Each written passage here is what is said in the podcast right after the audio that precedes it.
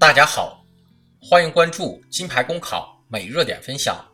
今天的热点来自《春城晚报》范军的文章。风靡学生圈的牙签弩，射穿的是社会安全防线。牙签弩是最近中小学学生中比较常见的玩具，竟能射入石膏板。希望牙签弩的生产者、营销者、消费者、相关政府职能监管部门能予以足够重视。最近。这条消息刷爆朋友圈。从牙签弩上射出的金属针，竟能射入石膏板，如此杀伤力，足以说明这是一种危险玩具。牙签弩能够在商店堂而皇之的出售，不仅仅反映了生产商、销售商的道德堕落，更暴露了社会多层安全防线轻易被射穿的脆弱。媒体曾经梳理了流行的十大危险玩具，它们包括弹射玩具。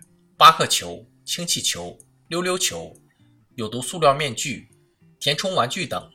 其中，弹射玩具中，水弹枪、牙签弩、仿真手枪、飞镖等大受欢迎，受伤事故发生率最高。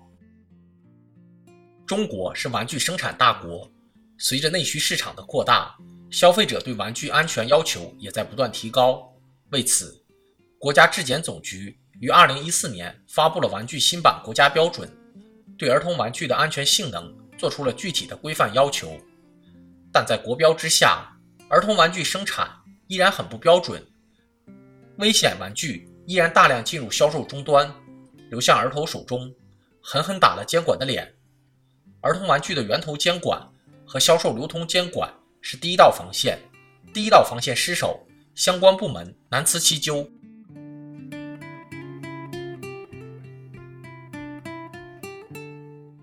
当然，危险玩具卖相很好，学校监督和家庭监管的防线也同样被轻易射穿。孩子们手中的危险玩具，就是对学校监督和家庭监管不严的控诉。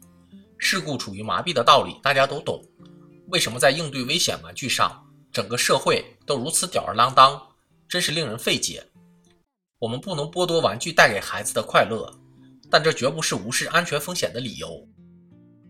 更可笑的是，当危险玩具导致伤害事故发生之后，受害者家长仅仅是局限于向施害者家庭索赔，少有人追究危险玩具制造商和销售商的责任。危险玩具大多是地下工厂生产的三无产品，监管部门很难追溯源头。但是只要扭住销售端这根线索，追根追底，直捣老巢应该不难。问题是监管部门愿不愿意这样去费心思？实际上，只要对销售危险玩具的实体店和网店加大查处力度，背后的生产流通环节自然会浮出水面。家庭监督和学校监督确实是很重要的防线，且只要工作做得踏实，完全可以杜绝危险玩具伤害事故。但是这也不能成为监管部门懒政怠政的借口。对于危险玩具，监管部门应该参照《食品安全法》。对危险玩具建立追溯系统，督促商家进货渠道处处留痕，发现市场上出现危险玩具，即可利用追溯系统顺藤摸瓜，关停捣毁生产厂家，一时之疏，一世之伤。对危险玩具隐藏的危害风险，千万不可掉以轻心。